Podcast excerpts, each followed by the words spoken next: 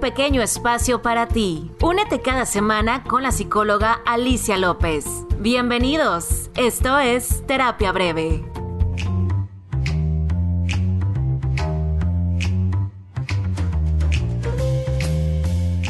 Muchísimas gracias por estar escuchando este primer episodio de este podcast llamado Terapia Breve.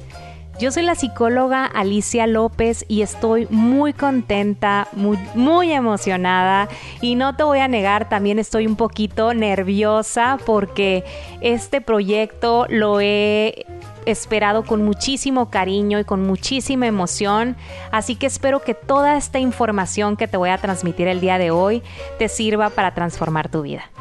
Este primer episodio se llama Sana tu mente.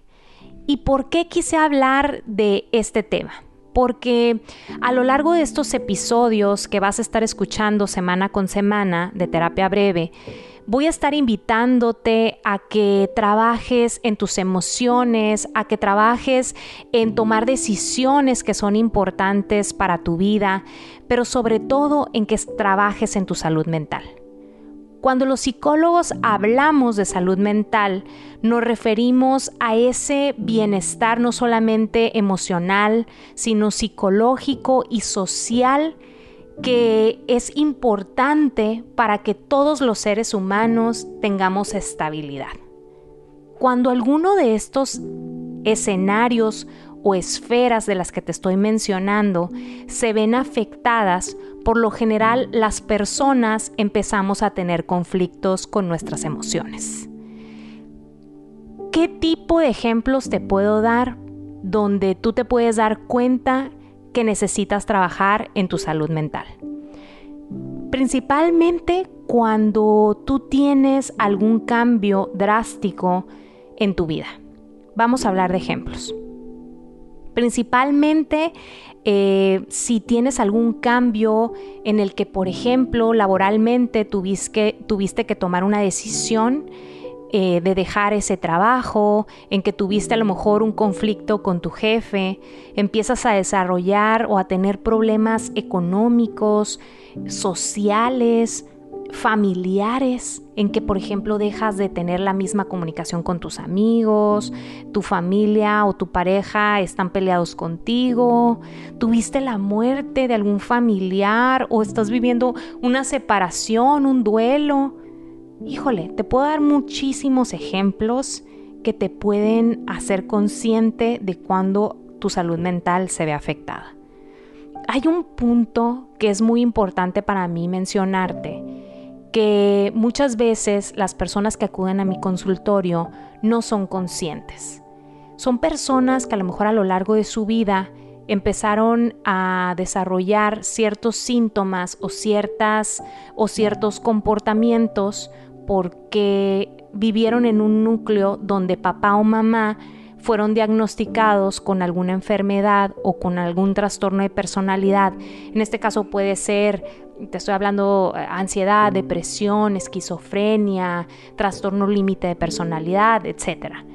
Estas personas que viven en un núcleo de esta forma empiezan a creer que el que si mamá o papá eh, pues tenían este tipo de crisis o normalmente veían que mamá no se levantaba a trabajar o que lo veían triste o muy preocupado, eh, empiezan a normalizar ese tipo de comportamientos.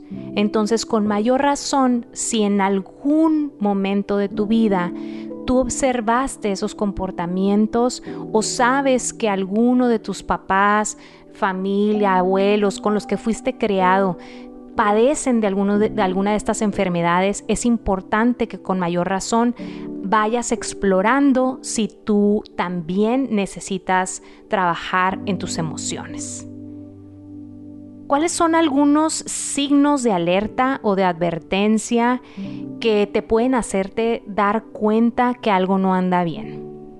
Principalmente te voy a mencionar cinco que son los que yo puedo detectar con mis pacientes cuando acuden a consulta. Si tú estás teniendo un cambio en tu estado de ánimo, si tú estás desarrollando algún tipo de aislamiento social, por ejemplo, el ya no quererte reunir con la familia, con los amigos, o el no cumplir con compromisos, aunque tú normalmente en tu vida cotidiana eras de los que estabas en todos los compromisos y tratabas de cumplir, ahí te puedes dar cuenta que si hay ese cambio, hay algo que no está bien.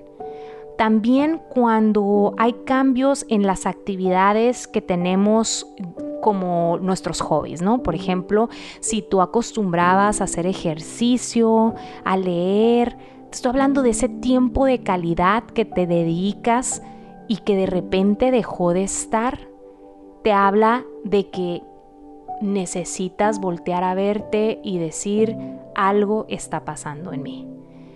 Pero sobre todo, hay dos que se relacionan perfectamente bien y que son casi casi estos signos de alerta de cajón que por lo general presentan los pacientes que tienen un desorden de salud mental.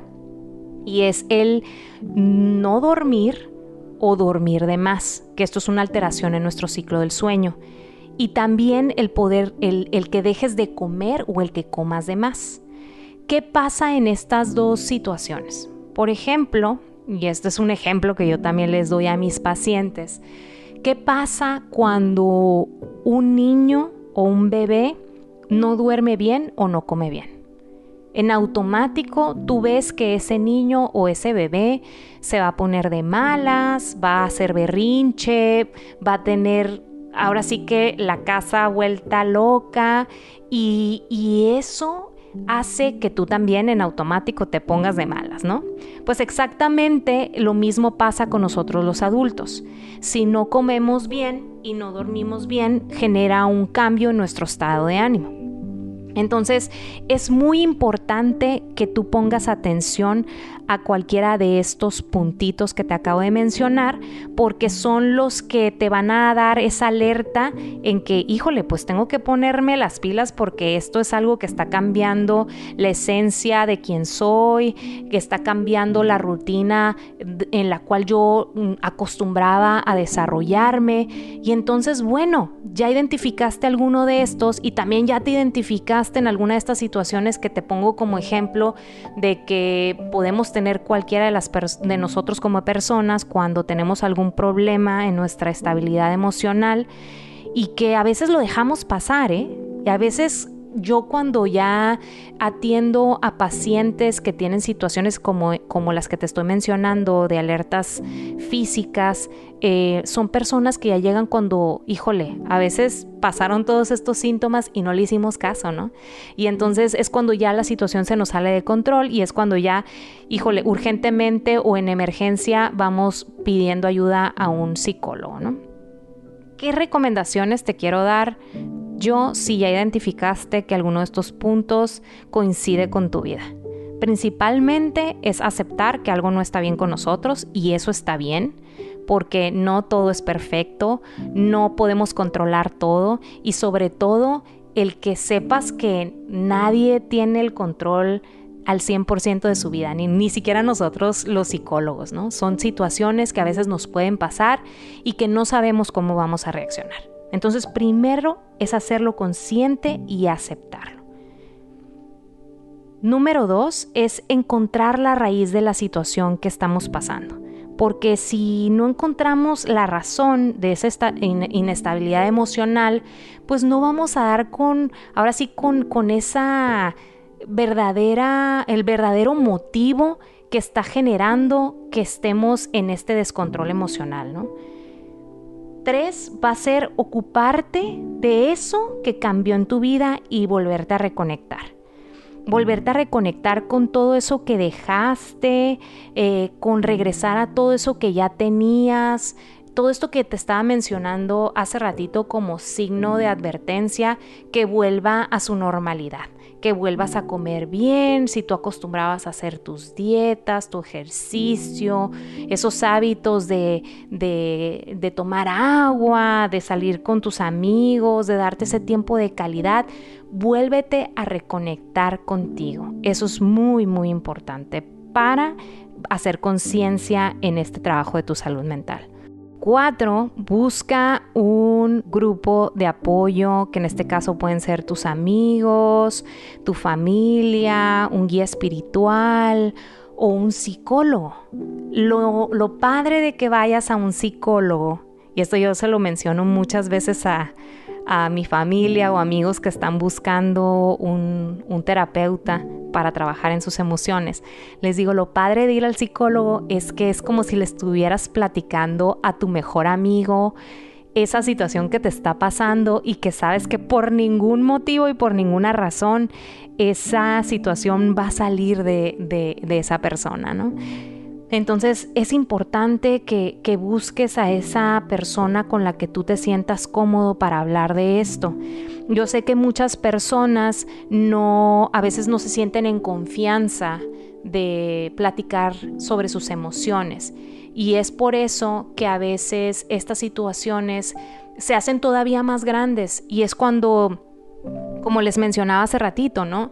Eh, desesperadamente ya llegan a muchas veces a un hospital porque, porque tienen este, tanta descompensación en, en el tema del no dormir bien y no comer bien que en automático los médicos los refieren a un psicólogo y nunca hacen como esa relación en darse cuenta que es algo emocional y psicológico, ¿no? Y, a veces se niegan a aceptar que esta situación tiene que ver con esto de que no hablas sobre tus emociones, que no hablas sobre tus problemas. ¿Ok? Número cinco es buscar una actividad que te motive o te ayude a salir de esa emoción. Por ejemplo, aquí yo, híjole, siempre les pongo este ejemplo a las personas que, que están desmotivadas, ¿no? O que, o que verdaderamente como que pierden el sentido de su vida. Cuando tú quieres encontrar una actividad que te vuelva a hacer sentir vivo, que te llene ese, ese corazón como cuando eras niño, que brincabas de la felicidad, pues ahí está la clave, ¿no? Con lo que te estoy mencionando. Busca una actividad que hacías cuando tú eras pequeño. Por ejemplo, si a ti te gustaba leer, te gustaba bailar, te gustaba patinar, te gustaba nadar, ¿qué te gustaban cuando eras niño? Esas actividades son las que te llenan el corazón. Y esas actividades son las que dejaste de hacer porque te empezaste a convertir en este adulto aburrido, lleno de problemas, lleno de insatisfacción. Y entonces este tipo de actividades van a hacer que te vuelvas a conectar y que vuelvas a ocupar tu mente en las cosas que verdaderamente tienen importancia. ¿Por qué? Porque la salud mental depende 100% de ti. Y cada uno de nosotros somos responsables de identificar, de hacer conciencia y de trabajar y ocuparnos en eso que nos pasa. Porque nadie más sabe lo que está pasando más que tú. Aparte te quiero recomendar que hagas un ejercicio que yo creo que también va a ayudar muchísimo a que hagas un poquito más de conciencia sobre este tema del que te estoy hablando. Y te lo voy a dejar como un ejercicio para que lo hagas y que reflexiones y que también sea como parte en que te ocupes y te pongas a trabajar en ello. Este ejercicio va a consistir en que agarres una hojita en blanco y te pongas a pensar en todas aquellas situaciones de tu vida que te generan conflicto en esta situación en la que te encuentras. Un ejemplo, por ejemplo, em, número uno, no me gusta mi trabajo. Eh, número dos, mi familia me presiona demasiado a tomar decisiones. Número tres, estoy desmotivado porque a lo mejor no he logrado nada de lo que me propongo. Número cuatro, puede ser que pongas no soy feliz en mi matrimonio o tengo problemas de pareja. Y vete haciendo una lista, no sé si sea pequeña, si sea de una o dos cosas, pero haz esa lista para que vayas dándote cuenta de que esas son las cosas en las que verdaderamente tienes que poner esa atención. Ya que hayas hecho esta lista, lo que vas a hacer es ponerle un orden de importancia. Por ejemplo, si el que siento que más me va a costar trabajo poder cambiar, le pongo el número uno. Y el que menos me va a costar trabajo, le voy a poner el número mayor, ¿no? Lo vamos a poner de más a menos. Y entonces yo te recomiendo que empieces a trabajar con el que menos trabajo te cuesta poder poner a trabajar y poner en práctica. ¿Para qué? Para que no te satures, para que no te sientas en conflicto y para que no sientas que es algo que, híjole, que es casi imposible y entonces en automático lo que vas a hacer es volver a meterte en ese caparazón y dejar de hacer algo al respecto. Esa lista eh, se supone que lo que tendrías que ir haciendo es ir del número mayor al número menor y poco a poco empezarlo a tachar de tu lista. Eso es un ejercicio personal y que siento que te puede ayudar a poner a trabajar la salud mental. Por último, te voy a recomendar un libro muy bueno y que literal se llama como, este episodio. Se llama Sana tu mente y es de la escritora y motivadora eh, Louise Hay esta señorona que ya no está con nosotros, pero nos dejó muchísimos libros de autoayuda y que yo creo que a todos los que nos dedicamos a este tema de la salud mental nos encantan sus libros y yo se los quiero recomendar el día de hoy para que también sea otra tareita que te lleves y ahora sí que te vayas con todas las armas y con todas las herramientas para trabajar en esa versión de ti. No me queda más que agradecerte y invitarte a que me sigas escuchando en los próximos episodios.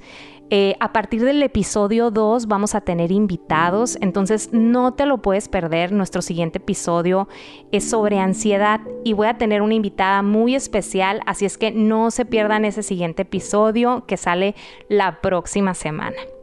Sígueme a través de mi red social como psicóloga Alicia López Cabrera en Instagram y en Facebook y también en la red social del podcast que lo encuentras en estas dos redes sociales que te acabo de mencionar como Terapia Breve Podcast.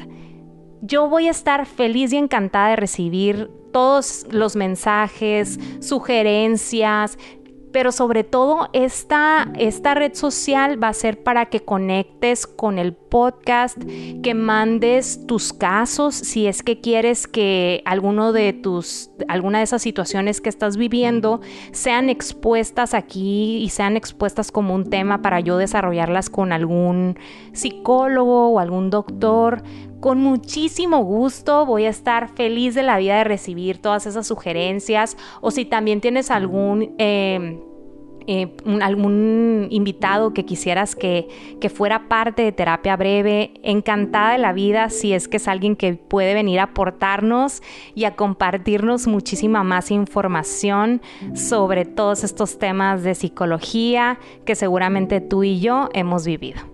Así es que, bueno, pues nos conectamos la próxima semana. Espero que te haya gustado y que te haya servido de algo este episodio.